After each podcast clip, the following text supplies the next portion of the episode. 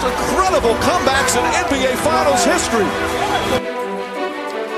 Welcome to the Sport Passion Podcast. He shoots, he scores! Here is your host, Lars Marendorf. Hello and welcome to the Sports Passion Podcast.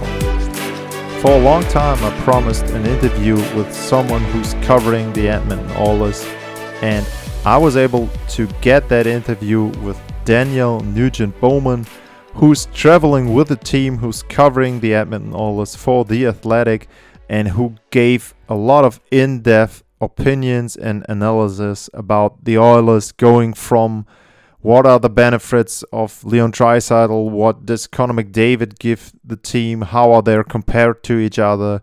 If it's a good idea to play them together, there's gonna be something about the issues they have on at five on five. So I think there's a lot of information in the interview that follows this, and I hope you guys enjoyed it. And if you want to follow me, if you want to follow the podcast, at Lars underscore Ma is the Twitter handle. And you can follow me wherever you find podcasts, if it is Spotify, whatever, iTunes, wherever you can find podcasts, just type in Sport Passion and you're going to find the podcast there. And hopefully you like the podcast and hopefully I'm going to be able to make more shows like this, more interviews like this. Now, after a short break, you're going to have Daniel Nugent Bowman talking about the Edmonton Oilers. Have fun with it.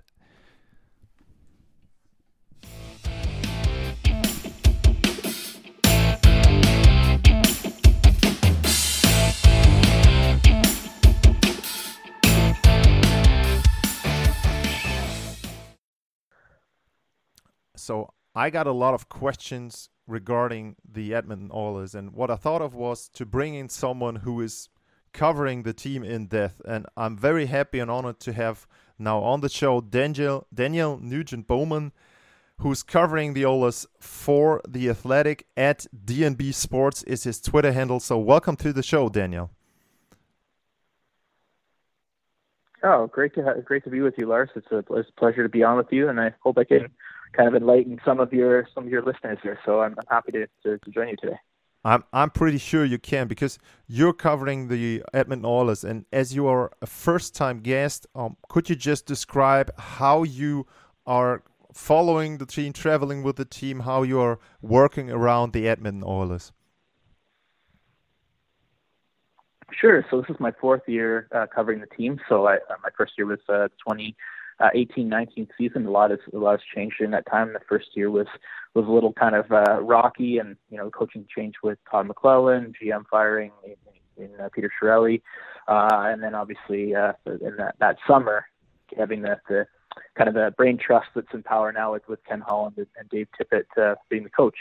Uh, so a lot's changed. The team's obviously on a much different trajectory under under Holland and Tippett. Uh, obviously, uh, of your uh, your uh, listeners' interest, you know, Leon Draisaitl, you're doing tremendously well.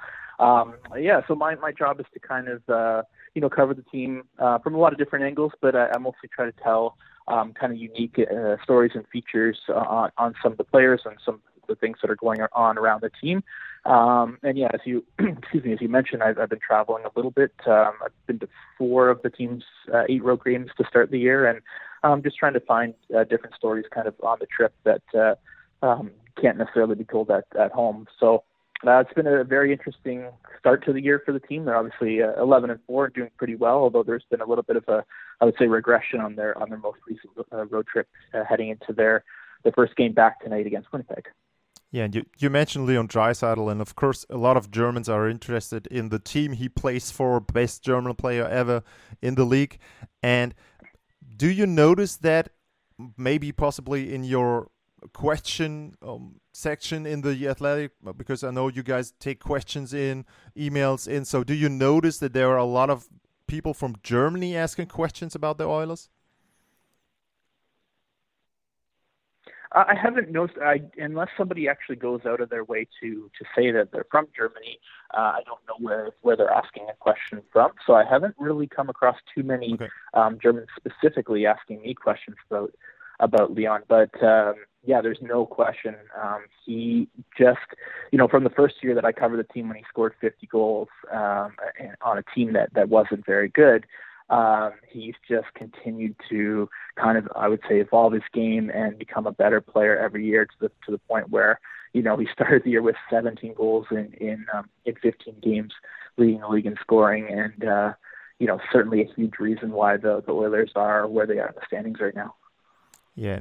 For my recent show, I got a question regarding McDavid and Draisaitl, and the listener was wondering Draisaitl is leading the league. He scored the most goals, but everyone is still talking about McDavid as the best player in the league. And I, my and, and um, my question would be: Is there any competition between those two guys uh, for that, or do they just um, take their egos low and just say, "Okay, um, we got to win together, and doesn't matter who scores"?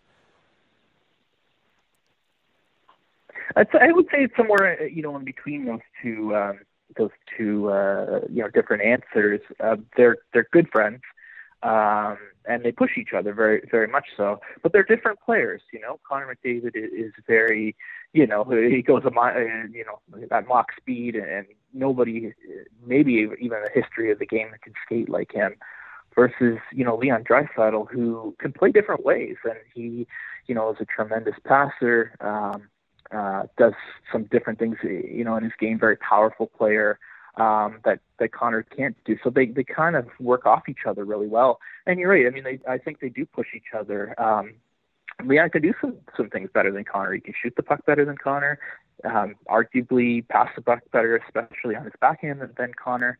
Um, and, and I think Connor uh, McDavid likes to um, kind of uh, he wants to be the best. He works on his faceoffs, another area that Draisaitl, at least until this year, and, and maybe still is better than Connor McDavid is. So uh, I think in a lot of ways, um, Leon is the uh, uh, kind of a, a barometer for for Connor McDavid in, in the ways that he, Connor McDavid wants to get better. So uh, we saw earlier in this year Connor McDavid really trying to work on his one timer, uh, which is an area that that uh, Leon Draisaitl over the, the previous seasons has really worked on um, Draisaitl came into the to the NHL as more of a of a playmaker, and is certainly uh, although although he's a very good passer now, uh, still has become a very good goal scorer, uh, leading the league in, in goals, uh, and, and using that one timer, especially on the power play, to his uh, to his advantage. So, you know, it's it's funny. And in some ways, I would say Leon Draisaitl is a better player than than Connor McDavid, in the fact that he can maybe touch more areas of the game.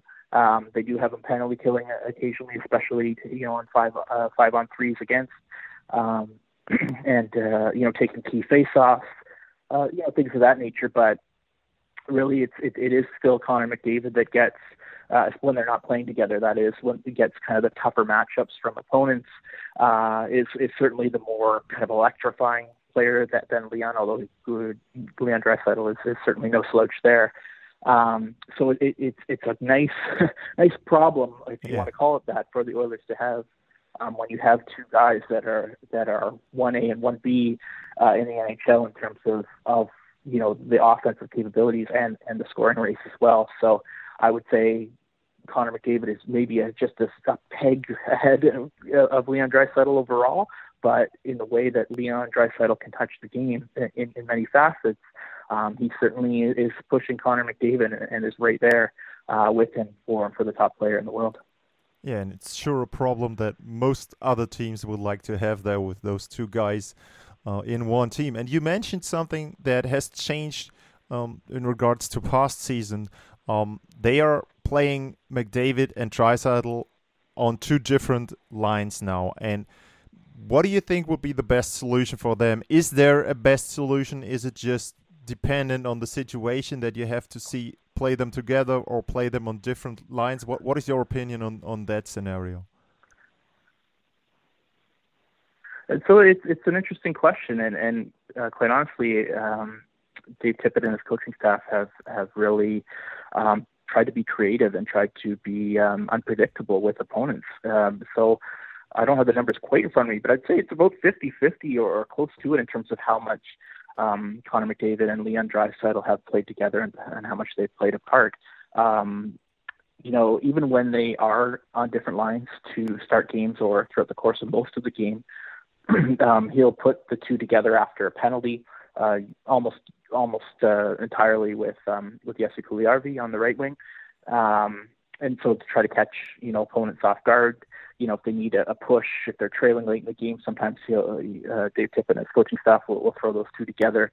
Um, you know, at home, when they can dictate the matchups better, I think is when um, he tends to lean more uh, toward putting uh, McDavid and Draisaitl together. Um, but again, it's it's it's a good problem to have because um, you know in the past uh, they didn't quite have the depth at forward, especially in the top six. And now you have Jesse Puljujarvi really coming into his own. They added Zach Hyman in the off season. Kailer Yamamoto uh, obviously hasn't played as well or produced as well as he did um, in the back half of the 2019-2020 season, but he has started to come on of late and and, and uh, you know is, has been a mainstay in the top six. So they do have you know. Uh, you know, before when they put uh, Connor McDavid and Leon Draisaitl together, there was a huge gap uh, on the second line, and now there isn't. So it really uh, allows the coaching staff uh, to throw a lot of different um, kind of uh, you know lines and, and matchups and whatnot against the opposition, and makes the Oilers harder to defend. Um, you know, uh, among those top two lines. So, um, you know, it, it's funny. they were uh, Dave Tippett was saying that he feels like he has two different play- players uh, in Leon Draisaitl. Uh, when he plays them with Connor McDavid, he's he's kind of the sniper. He's Alex Ovechkin. Yeah. Uh, but when he puts him uh, at center uh, on his own line, he becomes kind of like a you know a two-way force, uh, you know a power forward, and drives the line that way. So you know when you have two when you have a player like Leon Draisaitl who can do um, many different things and and be put in different situations, it is it's a it's a tremendous kind of asset for for the Oilers, and that's what they have. Yeah, and you mentioned the comparison to Ovechkin, and he's Draisaitl's deadly right now on the power play, where he's just located above the goal line there on his side and scoring there. He just scored two goals in the last game against the Jets, and the power play is absurd. Again, forty-two point six percent right now. But something you mentioned in your most recent article mm-hmm. is that they have problems scoring five on five. You mentioned the goals they've been outscored there six, uh, 36 to 34. But something else that I noticed is not only the goals, but also when you look at other metrics, when you look at Corsi, um, they are 15th in the league. They're a little bit above 50%. When you have expected goals, they're 20th, and expected or um, high scoring chances for a team that has Draisaitl and McDavid on on um, its first two lines, they are 23rd in chances create in high scoring chances created at five on five. So that is that should be worrisome to them because when I look back at the playoffs, something that is obvious and it's going to happen this year again. I don't know in in which kind of matter and and how big the problem will be, but there will not be a lot of penalties called. So there will be less penalties. There will be more five on 5 mm-hmm. play. And what do you think has the team or what do you think the team has to do to address those five on five problems? And have they mentioned something that they want to try to change that? Well there's, there's a few things there. Um, i would say firstly um, i would say i don't think they have a problem scoring at five on five and i don't know if that was in, in my piece or, or just want to clarify it, it, it's they're a high event team overall like they do yeah. score very well at five on five but the defending is is the issue. And, and um, for for a team to have a minus two goal differential at five on five with those two players, as you as you mentioned, Mark, like that is a that's a huge problem for this team. And it's not so much in the top six because uh, those those you know McDavid, Draisaitl, uh, Ryan Nugent Hopkins has really had a, a very good start to the year after um, after uh, not doing very well at five on five last season. Um, although he hasn't scored much, you know he's certainly driving play and and uh, he has a lot of assists. Nugent Hopkins does, um, but it's the bottom six that is a, that is a big problem for this team right now. Um, it's a little surprising in that they added some some guys, uh, Derek Ryan, uh, Warren Foegele, uh, in the offseason to really augment that group. Uh, and they started very well that that third line with Zack Kassian, Ryan, and Foegele. but in the last you know 10 games or so, it's really fallen off. Um, Derek Ryan uh, doesn't sound like he'll play tonight just due to injury, uh, but the last few games he's been demoted to the fourth line. Uh, Zack Kassian missed three games with a with a groin injury, and he, you know he's back now. So you know maybe uh, with Ryan McLeod going back up there, uh, he's been recalled uh, or was recalled a little while ago, um, and and getting that third line kind of situated with Foegele and and um, and Ryan McLeod and, and Zack Kassian. Maybe you have something there. There's a little time to kind of figure that out. But yeah, the, I mean, that's been an issue. The fourth line is basically a bunch of guys that uh, are just filling a few minutes, giving giving the big guys a break. So um, you're right. Like that that is a, a massive issue for the team. Um, you know that, that they believe that there are there are four key aspects of the game, and that's special teams, you know, power play, penalty kill, uh, and then five on five play and goaltending. The goaltending's been been pretty good, although it has taken a bit of a, a dip recently. Uh, the, the special teams are, are remarkable. I mean, the power plays we've already talked about being as good as it is, uh, with Leon Draisaitl playing a key role, and, and the penalty kill has just been almost as good. Uh, it's the five on five play that that needs to improve. Now, I think throughout the course of the year, they do have a little a little bit of cap room um, with with being in, long term injury relief because of uh, of Oscar Klefbom and, and a couple other guys as well, and, and Josh Archibald and, and Alex Stalock. They have the, the, the means to go out and get uh, somebody. I think they will by the trade deadline in the top nine um, to augment that group. Uh, also, I mean, there's there's some defensive issues among the, the blue line. Uh, you know, you have a, a first year, really first year player, although he's not yeah. classified as a as a rookie, and Evan Bouchard. He's played pretty well, uh, but he's been asked to do a lot. Um, the second pair of, of Cody Ceci and, and Duncan Keith. Uh, they started the year pretty well. They get tasked with a lot of tough defensive uh, responsibilities, and, and they've fallen off a little bit recently. So you know, there there are some issues in this this team.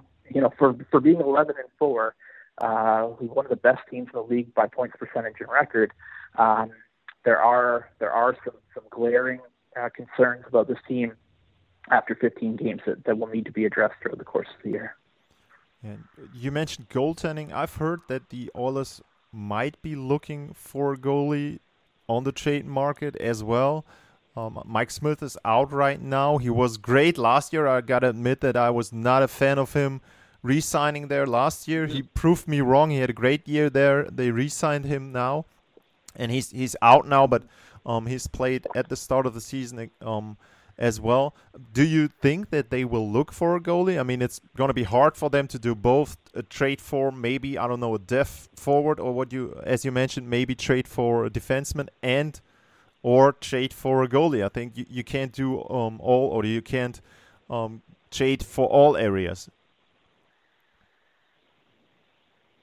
Yeah, I, I think they probably will be able to, to do both depending on what they're able to move out. So if they're able to uh, move out a bad contract. Maybe it's somebody like I mean, Kyle Turris doesn't make a lot of money, but that that you know would be somebody that you would think they'd you know be trying to move. Um, uh, the other one is like putting out. It, it, it's all kind of math and hard to hard to know at this point. I mean, like whether yeah. or not it would it would help to move out to Oscar Klefbom who's an LTIR or what have you. But yeah, I, I think they, they will have the, the means and ability to do both. Obviously, if you're if you're trying to acquire a goaltender, um, moving out Mikko Koskinen his four point five million dollar salary uh, or salary cap uh, hit would would help in that regard. Uh, obviously, you'd have to add a sweetener to to do that, but. Um, yeah, I think goaltending is an area that they they'd like to address, especially you know Mike Smith is 39, he'll turn 40 in in um, in March. Um, and this kind of seemingly not very um, big injury that happened in the third game of the season has really been lingering, and, and it, he had suffered a setback last week where he had to return to Edmonton. Um, and so, you know, we're into game 15, and he's played parts of three games or, or two, two, start, three starts and didn't finish the third one. So that's an issue for sure. Um, Mikko Koskinen has been up and down. He's had some really good games. Um, he's had a propensity to, to allow some bad goals in games, which has kind of deflated the team a little bit.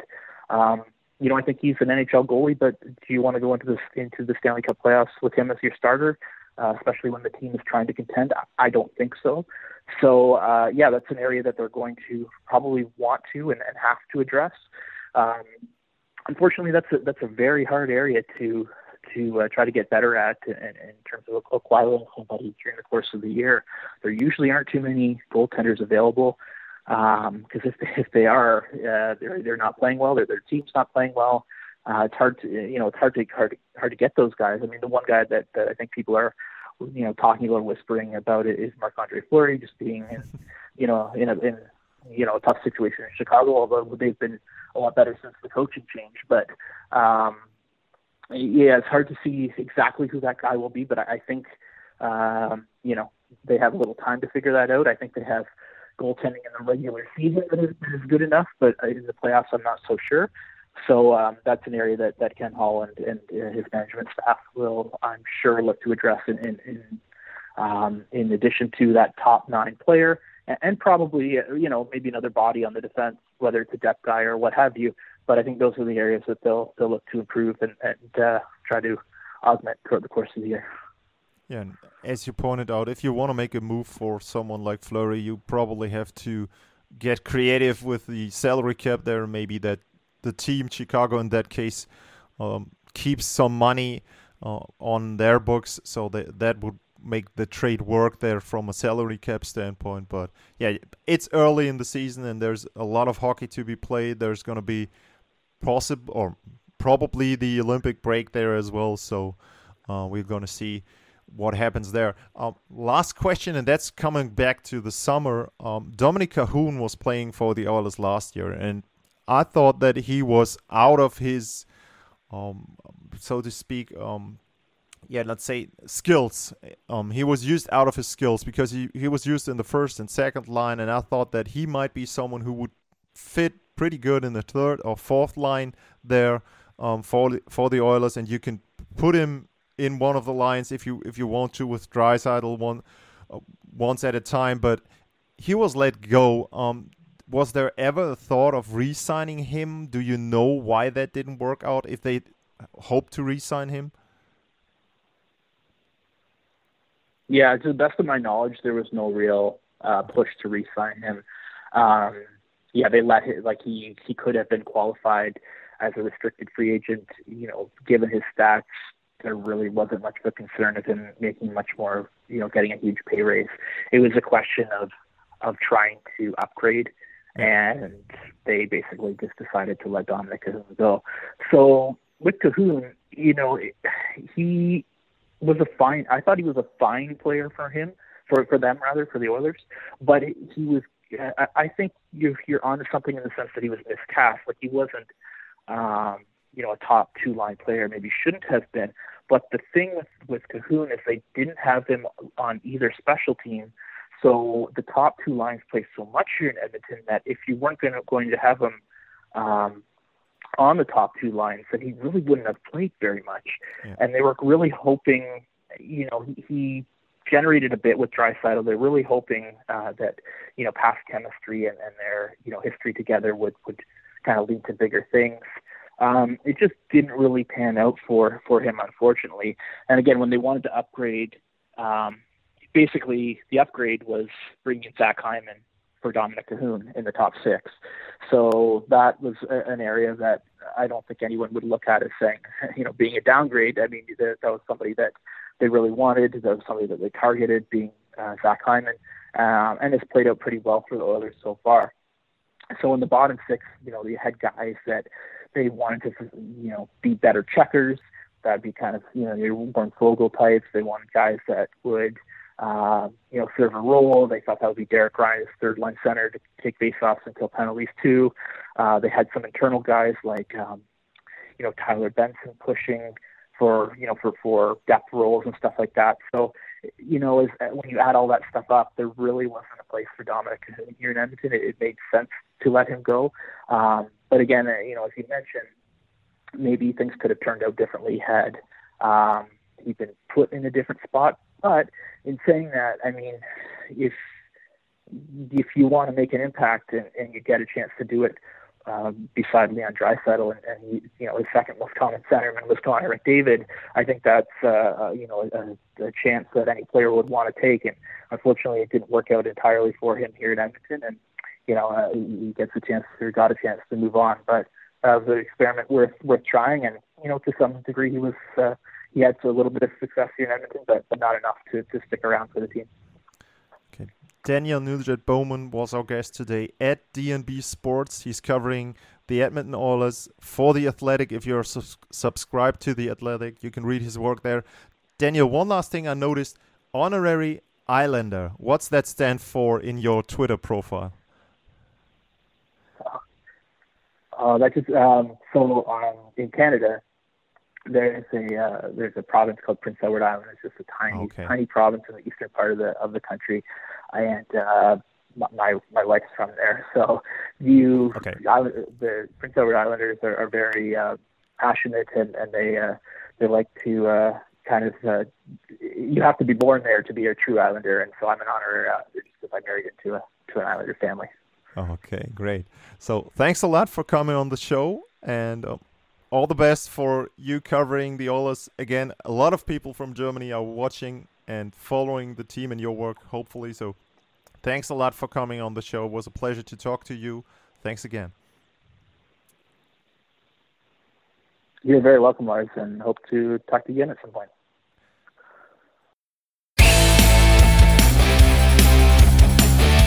Talk to you soon.